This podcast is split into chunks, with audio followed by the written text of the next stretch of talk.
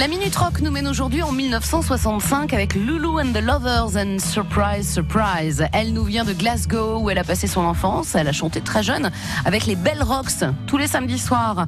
Elle rencontrera par la suite les Rolling Stones avec qui elle a partagé à la fois maison de disque et manager. Manager qui invitera Mick Jagger et Keith Richards à écrire un titre pour Lulu. Surprise Surprise a été un véritable succès. Il n'y avait pas beaucoup de femmes dans le rock anglais et Lulu débordait d'énergie et sa voix si particulière ne passait vraiment pas inaperçue. À noter que c'est quand même Jimmy Page qui assurait la séance studio sur ce morceau. Accrochez-vous donc, voici Loulou dans la Minute Rock ce soir avec Surprise, Surprise.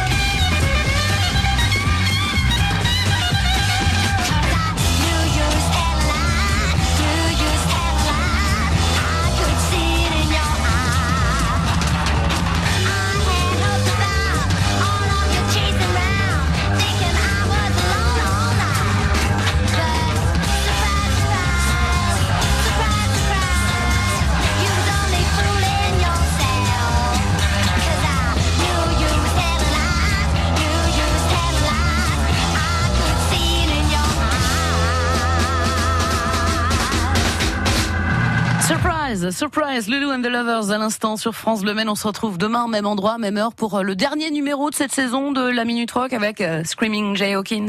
France Bleu.